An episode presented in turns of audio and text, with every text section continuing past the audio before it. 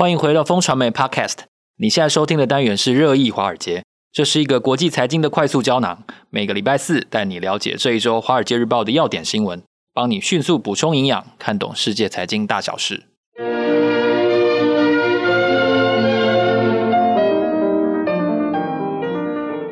嗨，各位听众朋友，大家好，今天是二零二二年十月六日，我是风传媒的财经中心主任周启源，坐在我身边的是财经顾问之杰哥。嗨，大家好。我们是金牛帮帮忙导读电子报的共同作者，今天要来为大家导读《华尔街日报》的重点要闻。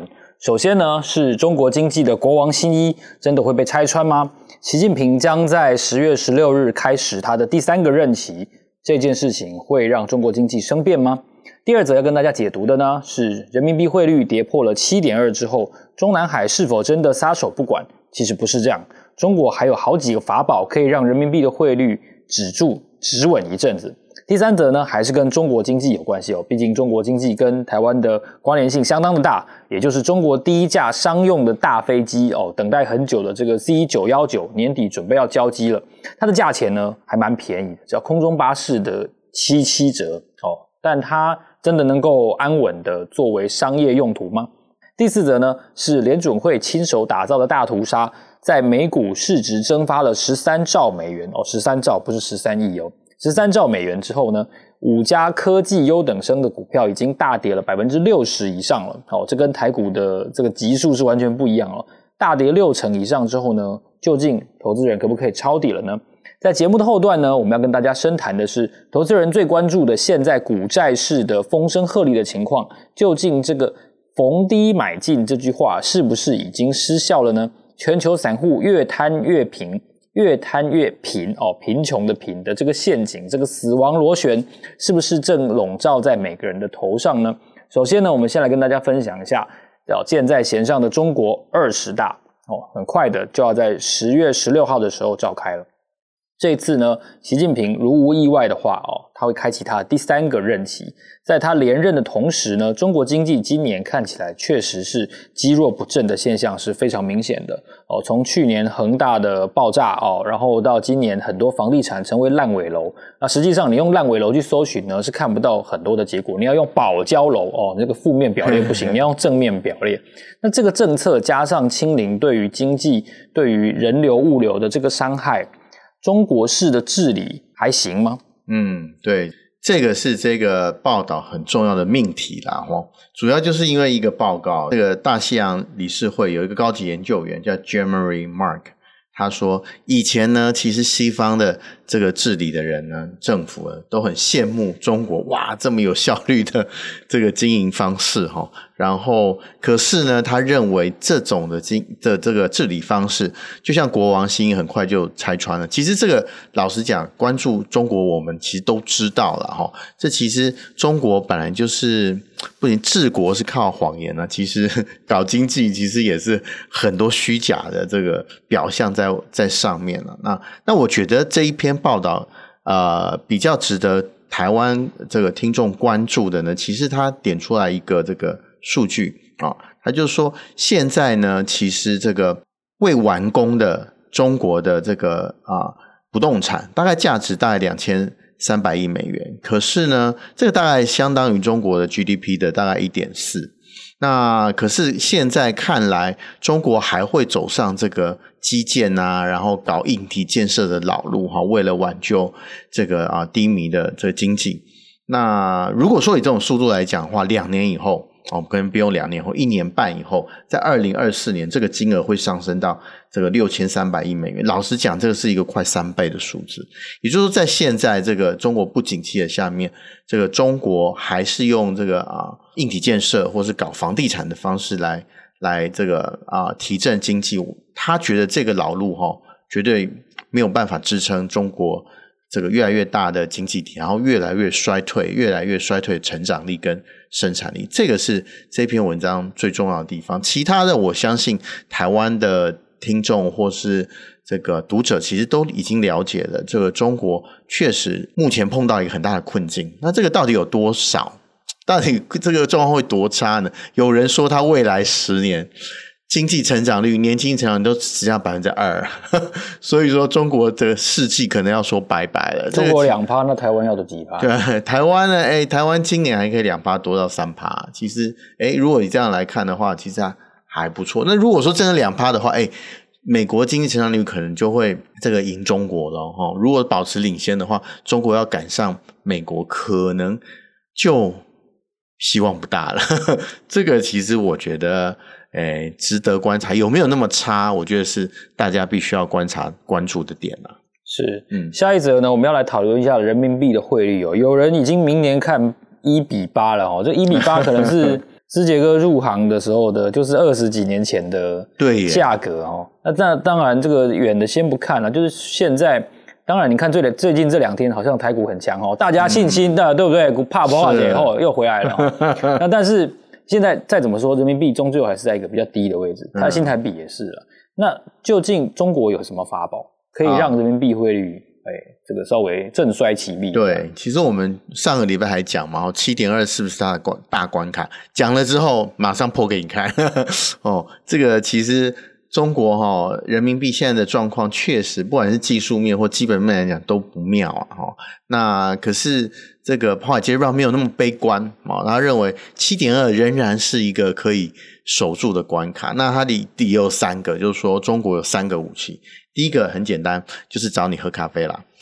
道德劝说很简单，听说上个礼拜三呢，中国央行呢，人行啦就开始找交易员喝咖啡了哈。他讲什么？撂下一句这个看轻似重的狠话啊，叫做说：哎，你们赌久了会输的哈。不要跟我央妈对赌哈，总是你的这个底气没有我厚哈，所以这个见好就收，不要跟我再赌了。这是第一个。第二个呢，它可以限制这个做空人民币的押注哦，甚至像我们很简单，禁空令出来就好啦。哦，你让这个呃空方的成本越来越高哦，或是用一些行政干预，让空方的这个操作没有那么顺利，这个是第二个。第三个呢，其实就是要求这个中国出口商，诶，把你的外汇收入，很抱歉，换成人民币啊，你不能在手上持美元了。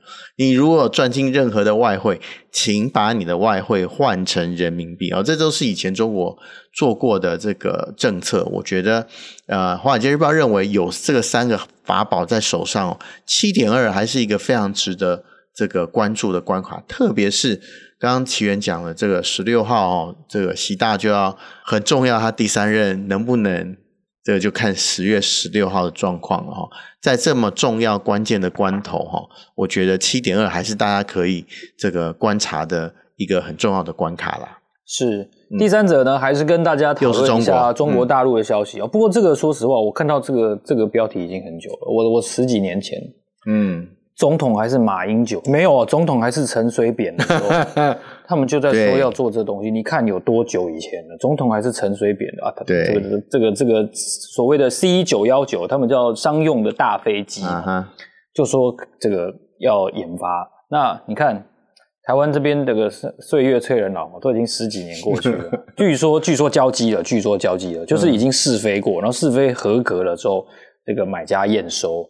那现在这个价钱当然是比较便宜，然后他说号称只要空巴的百分之七十七，就是打大概打七五折的意思，对，差不多。那它真的能作为一种商业用途吗？这个我觉得，呃，先讲一下这个状况是怎么样了哈。第一，第一，呃，第一架飞机呢，可能在年底就会交给这个很重要哦，关键字来了，上海航空 哦，所以大家以后坐上航的时候要。注意一点，你会不会做到 C 九幺九？全中国制的，全中国，全中国。哎，说是全中国啦，不过它是有组装在中国啦。哦，是这样子。对啦，不过它也是，我觉得也是成熟难得啦。哈，所以它引擎还是用外国的。当然是啊，你不然呢？它 OK，它就像没有任何诋毁的意思。它大概可以坐一百六十八名乘客，其实不是个大飞机，大概就是这个中等航线、短中程的，像空巴 A 三二零。neo 差不多的这个呃大小的飞机，就大概飞冲绳那种香港的那种。嗯、对，它最大的航程不过才五千五百公里。是，不过老实讲，毕竟是中国里程碑了哈。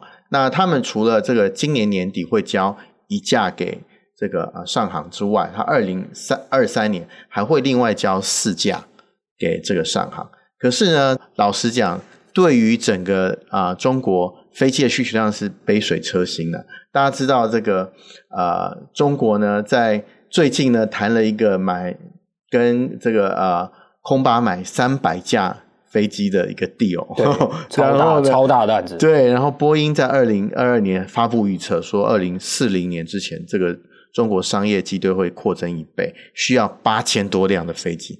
按、啊、你这四辆啊，就算五辆好了，能够占多少？非常非常少。我觉得这个当然是象征性的。这个意义大于实质啦，就像不知道奇源还记不记得这个中国的一个自制的汽车叫红旗，他们那个主席那个阅兵都做对，习近平阅兵的时候就是红红旗，红旗这个红旗飘飘，对，红旗大概一年大概生产，我刚刚去我特别去查了一下，大概三十万台。那大家知道中国一年多少？两千六百万台，所以三十万台对他而言非常小。那空呃，这个九幺九虽然已经交机了，不过呢，我觉得另外一个他们对于这个啊国产的飞机到底有没有信心指标，我觉得有一个很重要的，就像红旗一样，红旗呢，习大敢坐坐上它，然后阅兵，我不知道习大的专机那敢不敢改成 C、嗯、C 幺九幺，我觉得如果说改成九幺九的话，哈，九幺九九幺九的话，那我就是。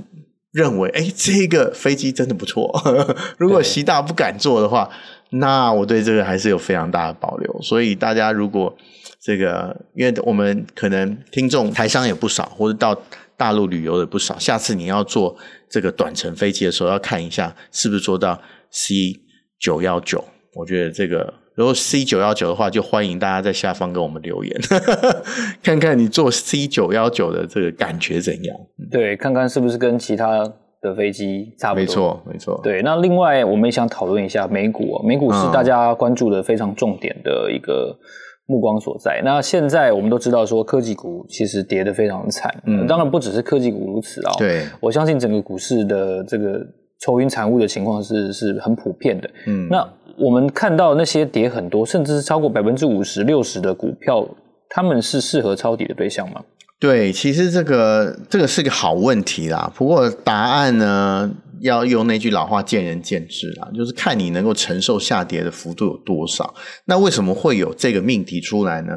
主要是《华尔街日报》他写了一则报道，诶，他用了一个我们比较陌生的指数，叫做罗素三千。哦，罗素三千指指数呢，其实它涵盖了大概这个九十七 percent 的美国上市公司，哎，其实是一个涵盖性很广的这个啊指数哦。他说这个市值蒸发了大概十三兆美金，比今年初下跌了大概二十四个 percent。老实讲，这个是非常显著的下跌哦。那当然最惨的受灾户就是五大这个科技公司，科科技公司我们都觉得它之前是优等生，那包括比如微软哦，Google。Facebook 跟亚马逊跟苹果，老实讲，这个是尖牙股的代表。尖牙股现在已经变成受灾户了。尖牙股好像大家已经遗忘了它的存在。对啊。可是尖牙股真的是这次很惨。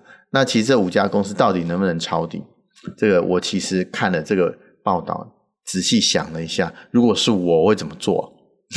啊，我觉得呢，如果是我的话，我觉得，嗯。我第一个不会买的可能是 Facebook，啊，因为它我觉得它底气不够。我对他还蛮赌然的。我现在 一天到晚有那个诈骗的那个，对我觉得，而且 Facebook 蛮不稳的。我觉得在未来发展，大家看到它这个 Metaverse 出来的这个啊。人物哈，半身的那个卡通人物，大家都觉得其实干掉的人很多啦。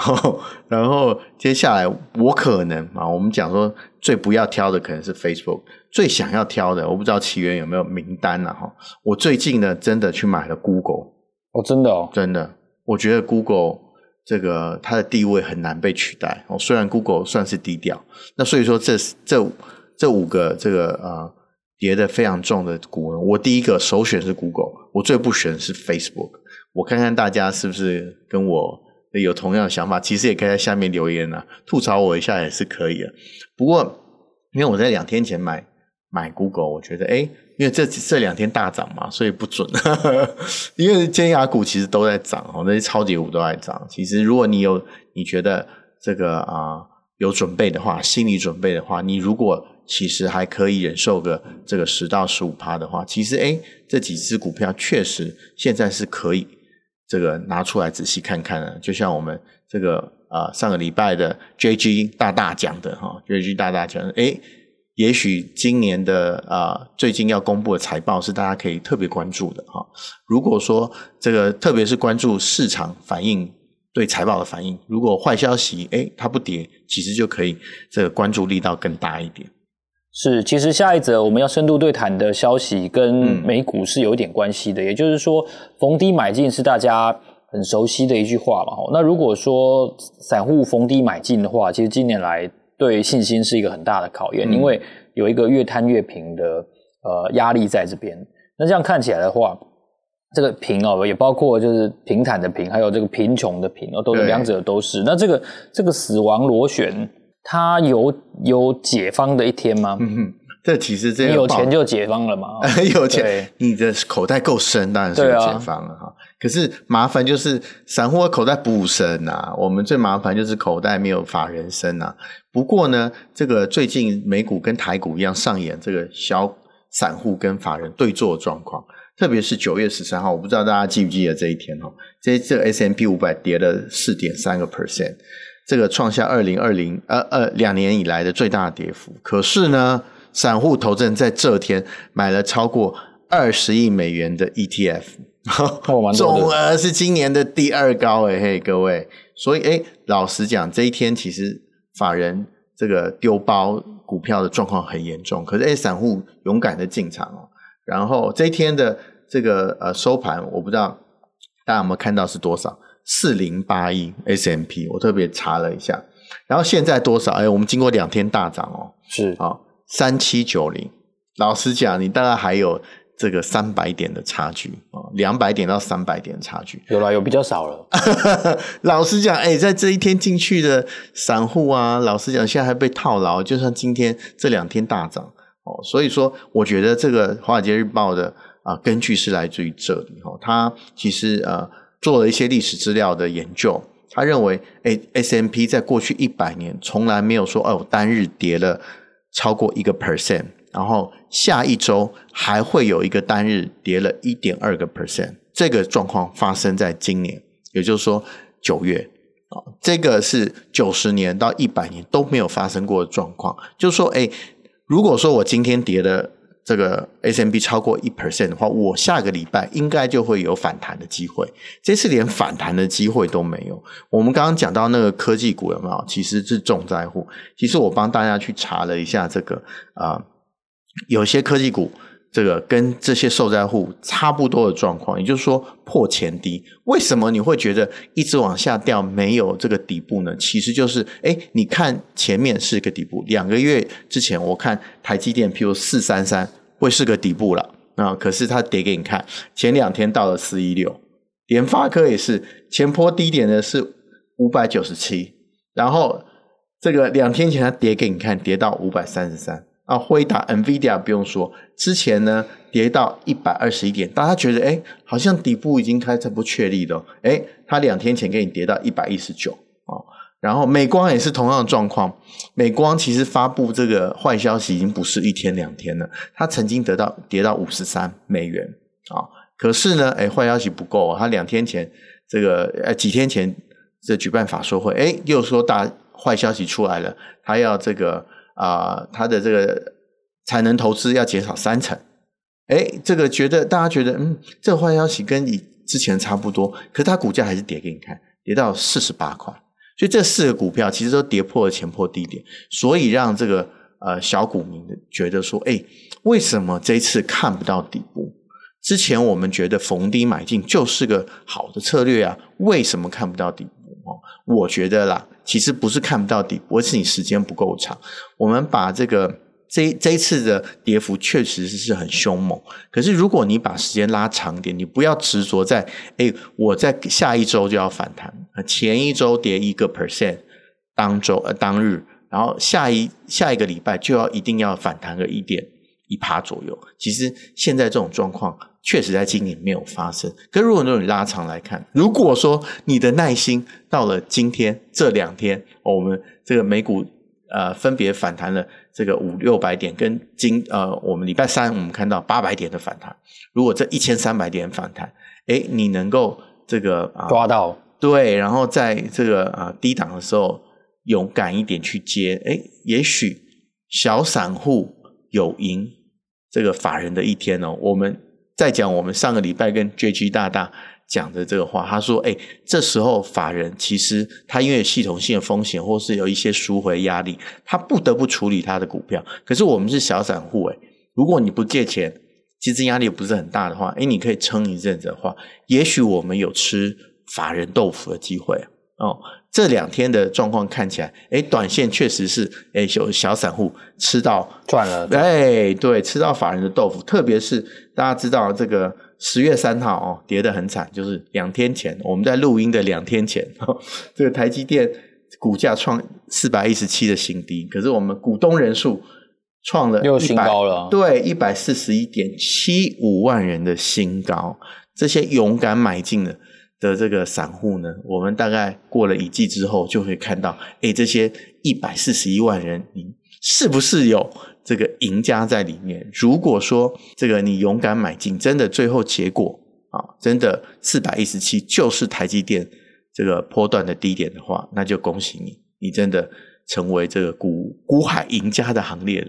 特别是这个打败了我们这个资金雄厚的法人哦，我觉得这个就是如果真的发生的话，就会是你这个啊投资路上非常不错的一个里程碑。对，那个以前那个投顾老师说什么？说底部进场不赢也难哦，山顶上玩有谁能赢哦？现在很很明显。对啦，我铺这个梗是因为这个，我突然想起那个跟我讲说联发科两千人的朋友，我好像有一阵子没有跟他联络了哦。我在这边跟他打个打一个招呼，这样我也 不好意思去联络他，我我想他可能哦过得不是很好这样。对啦，我我终究我觉得逢低买进，其实还是大家不要把这个这个金率丢掉了哈。如果其实我们所有的这个涨跌哦，都是看你用哪一个时间轴来看的哈。那如果这个呃你时间轴放的对的话，逢低买进，我觉得仍然是一个可以这个执行的这个法则。我觉得不用把它丢掉。那我呃《华尔街日报》这个报道呢，只是它时间轴设的比较积极哈。前一周大跌，这个后一周就希望它反弹。